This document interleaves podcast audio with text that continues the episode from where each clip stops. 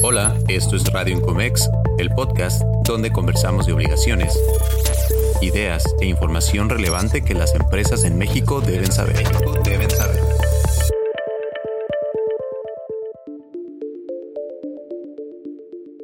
Hola, te doy la bienvenida a Radio Incomex, podcast de análisis y entrevistas sobre comercio exterior, finanzas y recursos humanos. Mi nombre es Roberto Serrano, soy director de Ventuc y hoy hablaremos sobre ciberseguridad en las empresas. Pero antes, te invitamos a seguirnos en redes sociales como Incomex Nacional y a seguir este podcast en la plataforma de tu preferencia para que no te pierdas nuestro contenido. Este episodio es la primera de dos partes donde tuve la oportunidad de platicar con un gran amigo y especialista en el tema, el ingeniero Agustín Tiburcio, director del Comité de Tecnología de la Información en Index Nacional.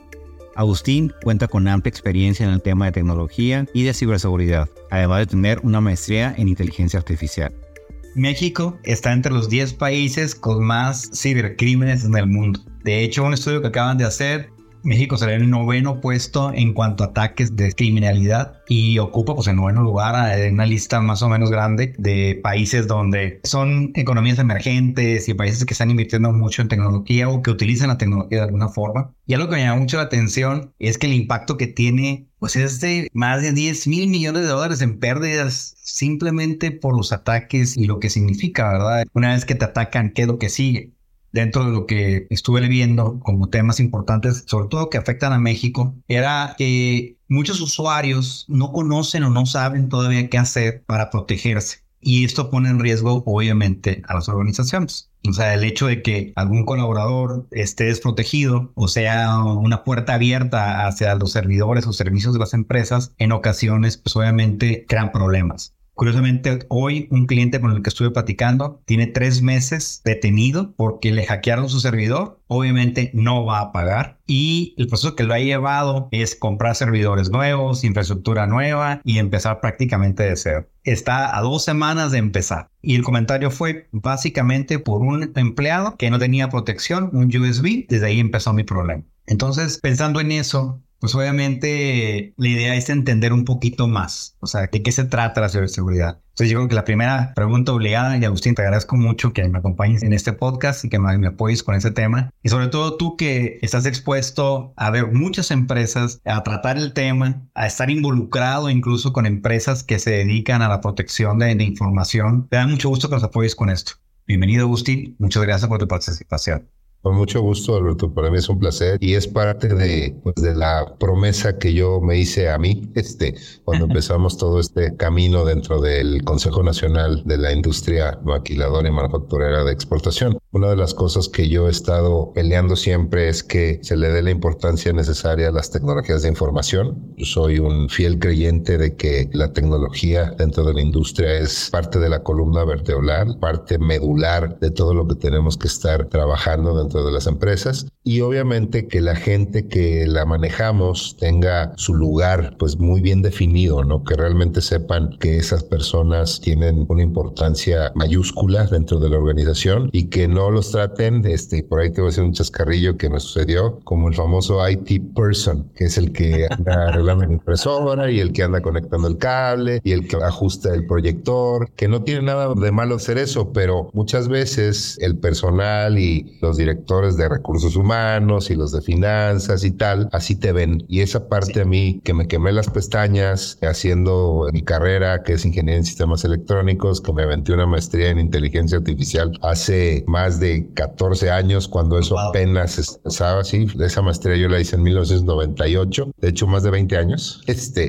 y siguen siendo los mismos conceptos, ¿eh? sigue siendo exactamente lo mismo, pero ahora está de moda, ¿no? Cuando yo lo estudiaba, yo creo que esas palabras de inteligencia artificial Además las conocía yo, mis compañeros y mis profesores, ¿no? Pero la realidad es que ahora ya está muy, muy de moda, ¿no? Y pues bueno, la ciberseguridad evidentemente forma parte fundamental entre pues, las cosas que debe de conocer la industria, de que debe conocer las empresas. Se debe de hablar de la ciberseguridad en términos monetarios. O sea, en realidad eso es lo que tienes que hacer para que pues los altos mandos empiecen a comprender que tienen que hacer una inversión, que tienen que estar cuidando este tema porque pues les puede costar el negocio, ¿no? Así de sencillo. Hay empresas que sí pueden sostener un ataque de ciberseguridad y que a lo mejor pagan dos, tres, cuatro millones de dólares. Hay otras empresas que no lo pueden hacer. Y me ha tocado platicar con ambas partes, ¿no? O sea, quienes por un problema de esta naturaleza tuvieron que cerrar operaciones y quienes por un problema de esta naturaleza tuvieron que pagar mucho dinero y que ya le ponen atención y que mágicamente todo empieza a suceder de la manera correcta, empiezan a enseñarle a la gente que es normalmente el eslabón más débil de la cadena por donde entran los ataques del cibercrimen y que al final pues ya todo les parece normal cuando ya la gente empieza a aprender, ¿no? Te platico una anécdota. Cuando yo empecé con estos temas acá en la asociación, pues empecé con lo básico, así como lo estamos platicando ahora, ¿no? Este, cómo hacer los temas de evitar que te hackeen el WhatsApp, el tema de verificación de dos pasos y que pasen cosas de esta naturaleza. Y se me acercó una persona y me dijo, oye, pero esos temas que estás diciendo son muy básicos, ¿no? Era una mujer y le dije, hablé con ella y le digo,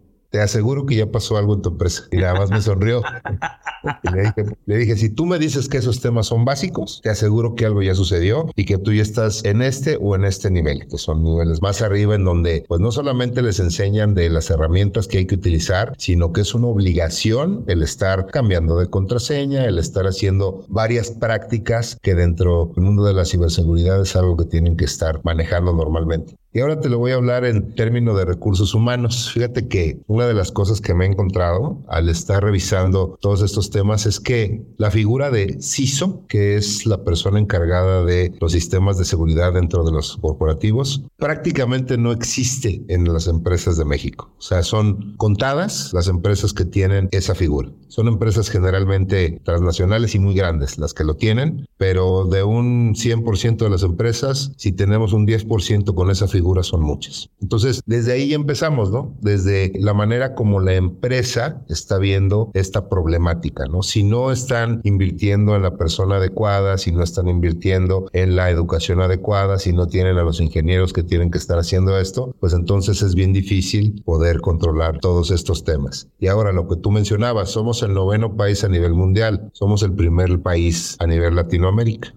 El número uno, no hay ningún otro país que tenga más ciberataques que nosotros, que tenga más de esta problemática que nosotros, ¿no? Entonces, digo, siempre me ha gustado ser el primer lugar, pero en esto sí no. pero no en esto.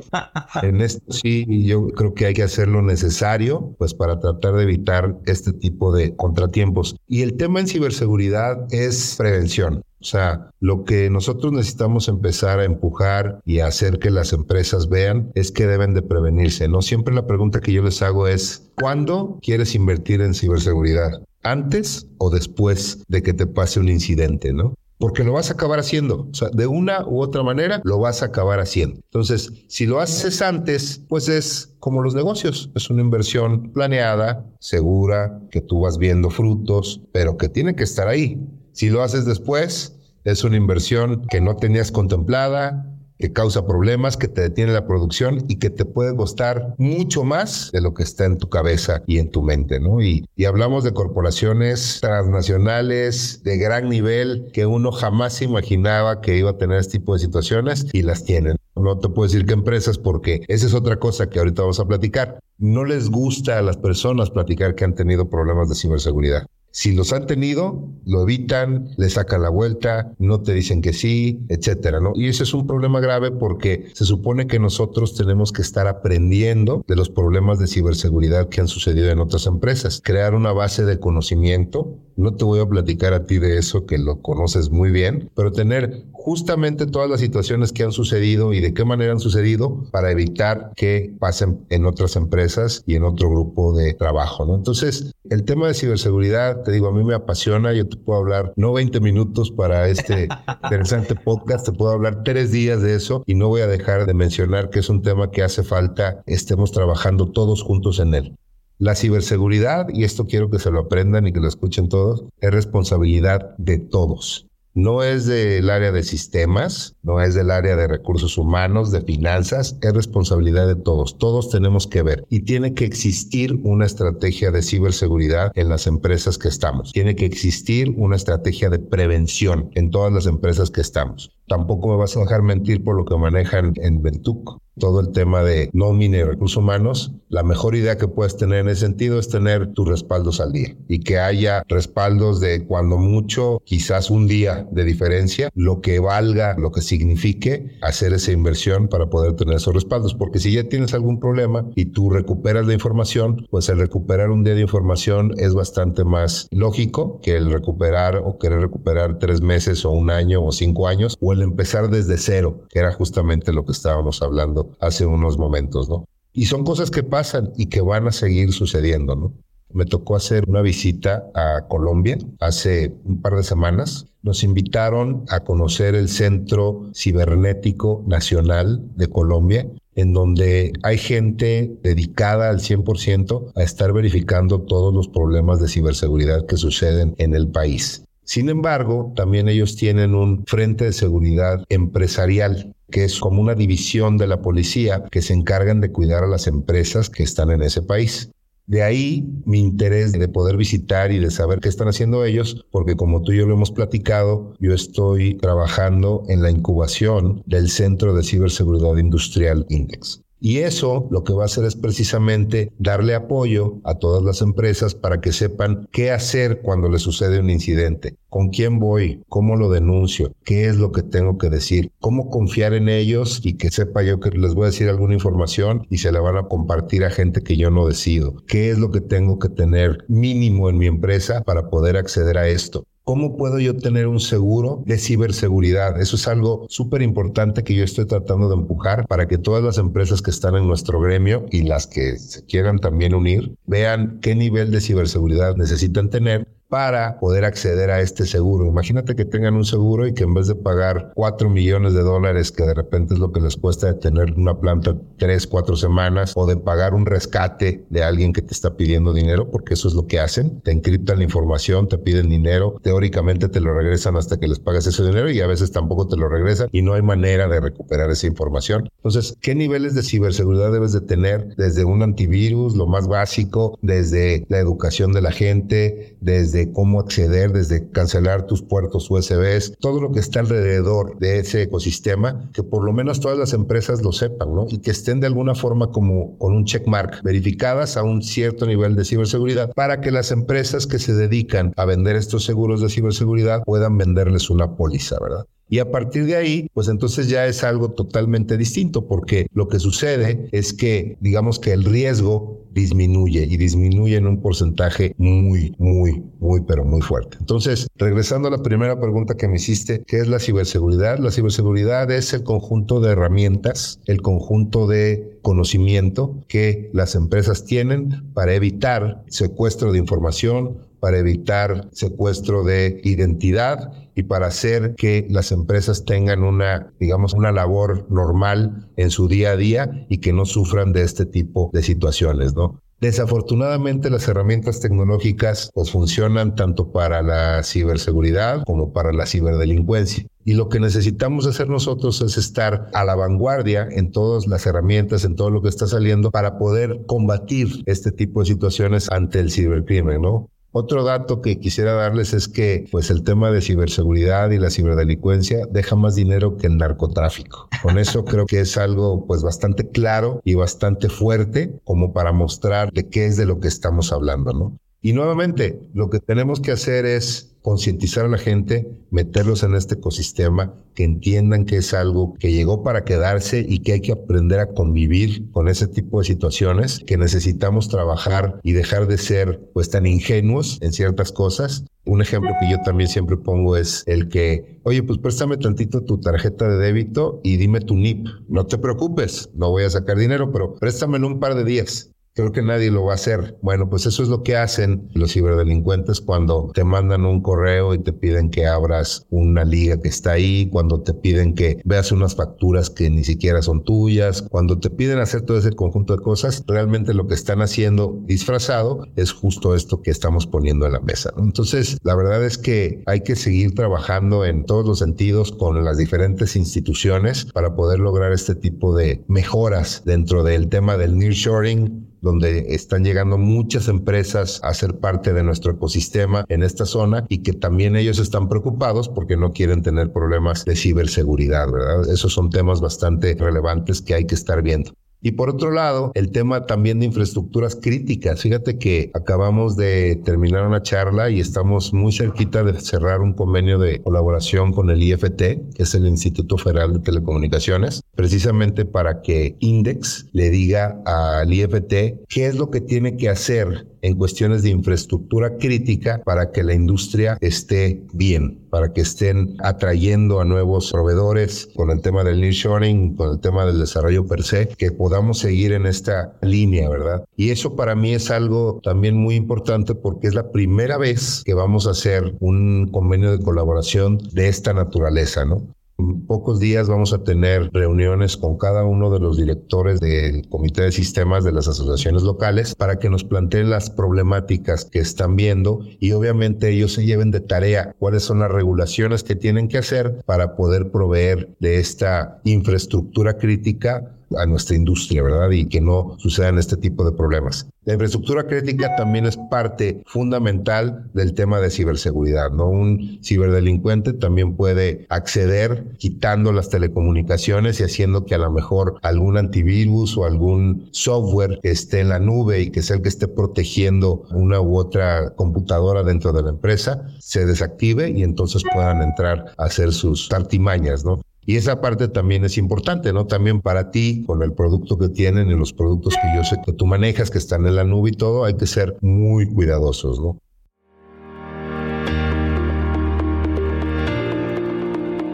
Encontrar la solución adecuada para gestionar a tus colaboradores y administrar tu nómina puede ser una tarea abrumadora, pero con una herramienta completa y automatizada puedes optimizar estas tareas para que sean más fáciles que nunca. En Ventuc contamos con soluciones que mejoran tu trabajo de la mano de la tecnología. Visita ventucnomina.com o búscanos en redes sociales como Ventuc Nómina. Sigue disfrutando del episodio.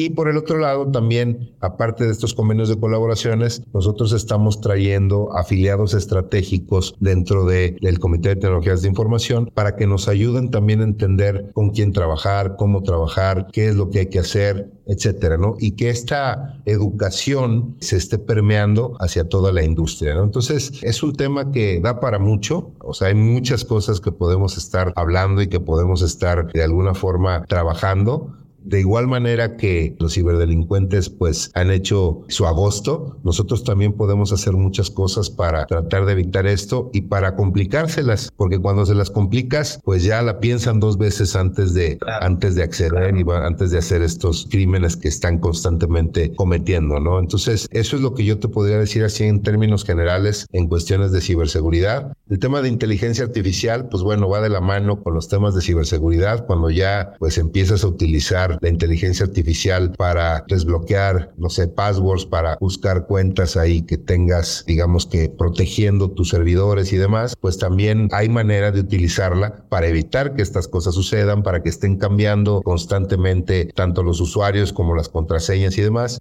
Y bueno, son cosas que también hay que empezar a manejar de una manera inteligente y hay que entenderles, ¿no? Yo no tendría miedo a la inteligencia artificial, simplemente creo que es un tema y te lo digo con conocimiento de causa porque te digo que empecé a estudiar la maestría en 1998, cuando seguramente muchos de los que nos están escuchando, este, yo creo que todavía no nacían. todavía no nacían. Pero la realidad es que si lo sabes utilizar bien y si haces un buen uso de esos conocimientos, puedes aplicarlo de una gran forma para que la ciberseguridad esté pues muy bien educada o muy bien aplicada dentro de las empresas que tenemos cada uno de nosotros. ¿no? Es un tema que sigue creciendo. Estuve en Colombia, voy a estar, si todo sale bien, en Madrid, en un evento de CISOs de Latinoamérica, de todos los CISOs que la figura que te, comentaba, que no existen tanto dentro de la empresa, pero que sí existen grupos como Grupo Bimbo, como, no sé, empresas muy grandes que sí manejan estas figuras, ahí van a estar y van a estar platicando de qué están haciendo, cómo lo están haciendo, cuáles son las agencias que existen y todo. Y finalmente también decirte que hemos estado muy cerca de las iniciativas de ley de ciberseguridad que se están formando. Estamos creando un posicionamiento de la industria ante esta ley, que básicamente lo que queremos nosotros posicionar es que necesitamos que exista esta ley, porque al día de hoy no hay nada que lo regule. Hay algunas cosas, pero pues la verdad no son suficientes. Debe de haber una ley y ya en base a esa ley, pues ya después que se vayan haciendo los ajustes necesarios, ¿no? No se ha empezado porque está muy militarizada y que quieren hacer tal o cual cosa, que quizás sea cierto, pero creo que es mejor eso a que no exista nada, ¿no? El tema de privacidad hay que cuidarlo, definitivo, sobre todo por la secrecía de las empresas en las que estamos trabajando, pero con que se cuiden esos temas y se puede iniciar ya a trabajar, creo que podemos hacer algo bien interesante, ¿no? Entonces, en esto hemos estado muy de la mano con gobierno, o sea, tratando de apoyar, participando en las mesas de Parlamento abierto, por ahí en Convención Nacional nos va a acompañar muy probablemente el diputado Javier López Precisamente para hablar sobre la iniciativa de ley que él puso en la mesa. Hay otras dos iniciativas de ley que también están muy cercanas a ser aprobadas y pues una combinación de esas sería muy buena, ¿verdad? Y por el lado de inteligencia artificial, también va a estar por ahí con nosotros la senadora Alejandra Lagunes platicando de lo que se está haciendo, sobre todo en el tema de ética en inteligencia artificial, que es de donde hay preocupación, ¿no? Mucha gente piensa que con la inteligencia artificial se va a quedar sin trabajo, que ya no van a tener acceso a poder hacer lo que hacían antes. Y lo que les digo es que para nada, ¿no? Simplemente vamos a ser más eficientes y ese trabajo que hacíamos repetitivo, ahora lo va a hacer una máquina y nosotros vamos a ser capaces de manejar pues más máquinas si lo hacemos de manera inteligente y aprendiendo, digamos, que el siguiente nivel, ¿no? Entonces, por ahí es por donde yo creo que podemos estar manejando todas estas cosas, ¿no? Entonces, eso es lo que yo te diría. Yo encantado de estar participando en todos estos eventos. A mí es un tema que me apasiona, o sea, no sabes cuánto y que me gustaría en algún momento poder escribir un libro y dejar cosas ahí que le ayuden a alguien, ¿eh? O sea, realmente que sea pues una aportación para que la gente pueda observarla y pues que hagamos algo y cosas sin precedentes, ¿no? Yo creo que tú también, tú has hecho cosas sin precedentes no voy a platicar de lo que tú has hecho porque tú lo sabes más que yo, pero la verdad es que cuando haces algo que realmente vale mucho la pena, perdura por siempre. Y eso es algo de lo que creo que debemos de hacer para trabajar en estos temas de ciberseguridad, inteligencia artificial y sobre todo aplicados hacia la industria, ¿no? Eso es lo que yo te diría. Ojalá que sea algo que aporte al grupo. No, y creo que es muy importante lo que acabas de decir. Un panorama muy claro y me quedo con tres cosas que me llaman la atención. Hablaste de la figura de la empresa. Yo me acuerdo cuando empezábamos también, digo, yo soy a lo mejor de una generación también más vieja, donde decían, ayuda el muchacho, el técnico, a ponerle papel a la impresora, a cambiar el cartucho. Y yo creo que en algunas empresas, a la fecha, todavía no se le da el valor a esas áreas de tecnología, no han evolucionado. Como que ven todavía el tema de ciberseguridad como algo que no me va a pasar, ¿sí? Hasta que alguien le platica o definitivamente te ocurre, ¿verdad? O sea, tienes la mala suerte de que te cae a ti y pues olvídate de lo que significa eso, ¿verdad?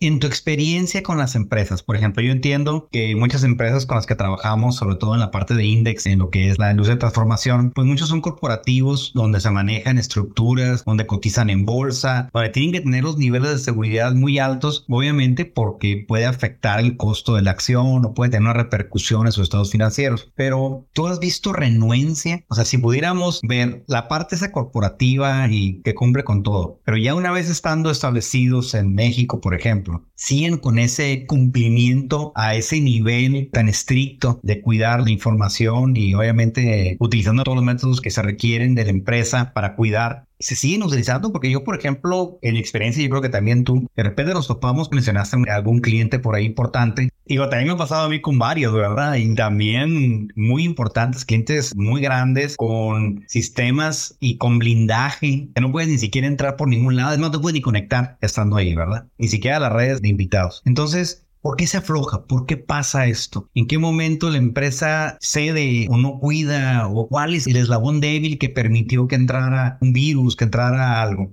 ¿Qué has visto? ¿Es falta de cuidado? ¿Es confianza? Yo creo que es una combinación. Fíjate que el estilo de liderazgo de las empresas que a mí particularmente me ha tocado trabajar ha sido muy diverso. Por ejemplo, yo estuve trabajando en una empresa automotriz, sabes que son muy demandantes, donde todo es difícil, donde siguen utilizando AS400 todavía. De hecho, yo, uno de mis puestos... Un museo.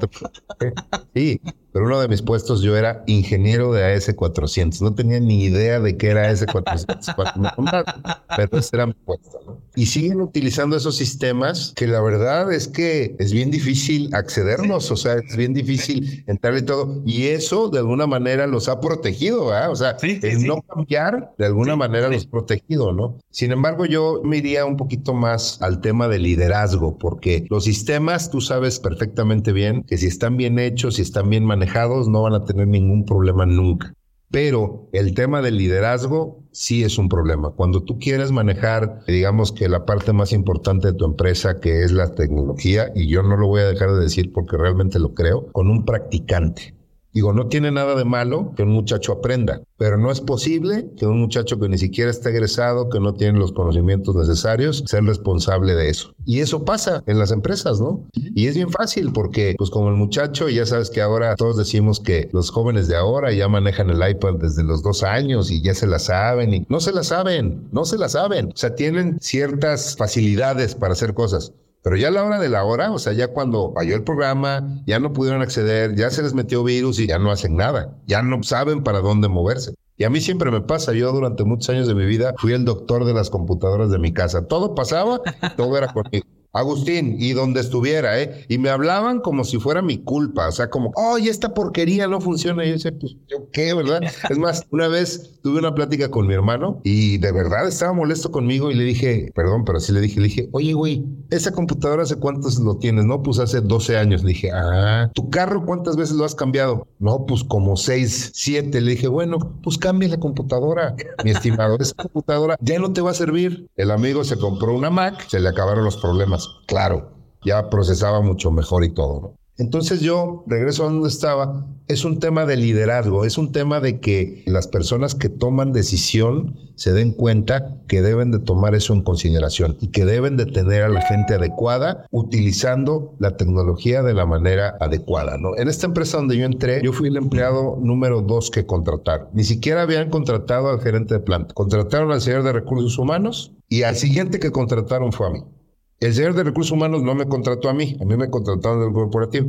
Pero entonces a mí no se me olvida que al pasar del tiempo, efectivamente, nosotros hicimos un sistema de rastreabilidad, era una empresa que manejaba dispositivos de seguridad para las bolsas de aire, entonces era muy importante que tú mantuvieras toda la información y tal, y por eso es que se fijaron en mí. Claro que yo no sabía, ¿no? Yo dije, a mí me han de haber elegido porque pues les caí bien y acá tengo buena voz y no, no era nada de eso, era porque yo tenía un poquito de experiencia en los sistemas de rastreabilidad y porque yo tenía alto sentido de responsabilidad en que las cosas se hicieran bien. Esas fueron las dos cosas que vieron el director de recursos humanos del corporativo que me contrató.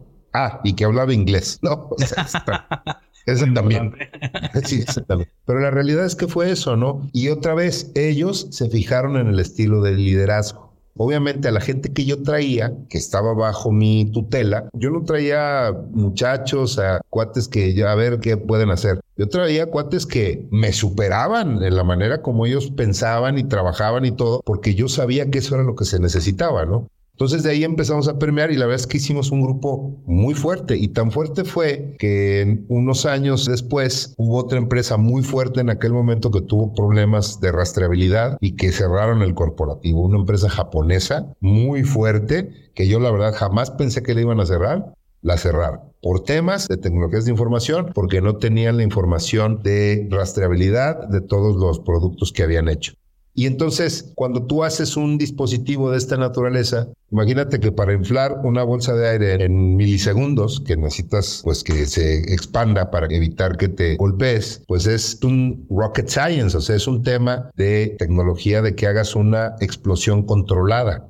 ¿Me explico? Entonces, esa explosión controlada, si tú la hacías bien, pues funcionaba bien.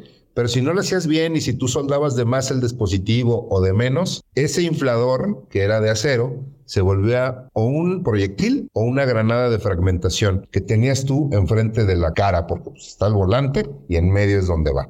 Entonces imagínate que había un problema, chocabas y entonces en vez de que eso explotara para que se inflara la bolsa, salía el proyectil y además te golpeaba o te explotaba como si fuera una granada. Entonces imagínate la importancia que eso tenía, ¿verdad? O sea que tú decías, ¿cómo puede ser? Otra vez, ¿por qué ellos lo veían así? Porque es un tema de experiencia y de estilo de liderazgo. Ellos lo veían como algo bien importante, ¿no? Y entonces por eso sucedió así. Los temas de ciberseguridad y todo eso no estaban tan de moda, pero nosotros los cuidábamos mucho. A ese corporativo lo compró otro corporativo que hacía encendedores. Diferente, ¿no? Sí, completamente, sí. Entonces, la persona que se queda a cargo finalmente fue el de los encendedores. No sé por qué. Yo creo que porque tenían más dinero, le caía mejor. No sé, no tengo idea. Y entonces cambia el estilo de liderazgo. Cambió completamente y dijeron, no, no, no, en tecnología no necesitamos meterle tanto, o sea, no pasa nada. Bueno, no te quiero decir que esa empresa donde yo empecé se desmembró. Por lo mismo. Entonces, eso es lo que sucede, ¿no? Ese estilo de liderazgo es el que se tiene que mantener y tiene que haber dentro de las plantas. No debe de haber miedo de invertir en el tema de ciberseguridad. O sea, debe de haber un presupuesto específicamente para eso. Y yo invito a toda la gente de tecnología que lo peleen, porque al final, si hay un problema, evidentemente van a decir es tu responsabilidad. ¿verdad? Y eso es algo que yo siempre estoy peleando, ¿no? Este, que estoy haciendo, pues que los muchachos se den cuenta y que si tienen que pedir, pidan. Y no que con un antivirus quieran vacunar 500 computadoras. No se vale, no se puede. o sea, no se debe, quizás sí se pueda. Que fue también otra situación que a mí me pasó en mi carrera y también la arreglé y también el corporativo acabó pagando, pero al final entendieron. Pero entendieron, pues porque yo me subí en mi macho y dije, no señor, esto no es mi responsabilidad. Y si quieres hacerlo así, le mandé un correo a mi amigo CFO de Estados Unidos, que es muy amigo mío a la fecha, se llama Peter, y le digo, bueno, oye, pues hay que pagar esto de licencias, de tal. Y me dice, no, eso no lo podemos pagar. Le dije, ah, no lo pagues. Le dije, nada más que yo ya te dije a ti, ya la responsabilidad es tuya. Si vienen a hacernos una auditoría, van a venir con y no conmigo. Y entonces el cuate me dijo, ah, caray, ¿y lo podemos hacer a pagos? Ándele. Fíjate qué diferente, ¿no? claro, claro. Ya se cuenta dijo, ay, no, yo no quiero ser responsable. Pues no, claro, nadie quiere ser, pero al final son cosas que tienes que estar manejando. Así se debe de manejar la ciberseguridad. Es responsabilidad de todos. Todos tenemos que poner, todos tenemos que entender que es algo importante y no que lo quiera arreglar cuando ya sucedió. Pues eso es lo que yo te diría, esa es la importancia que debemos de darle desde el día uno, ¿no? Llegamos al final de esta primera parte de la conversación que tuvimos con Agustín Tiburcio. Muchas gracias por habernos acompañado. Te invito a seguir este podcast en tu plataforma favorita para que no te pierdas de nuestros contenidos y a seguirnos en redes sociales. Nos encuentras como Incomex Nacional. Mi nombre es Alberto Serrano, director de evento. Nos escuchamos pronto. Muchas gracias.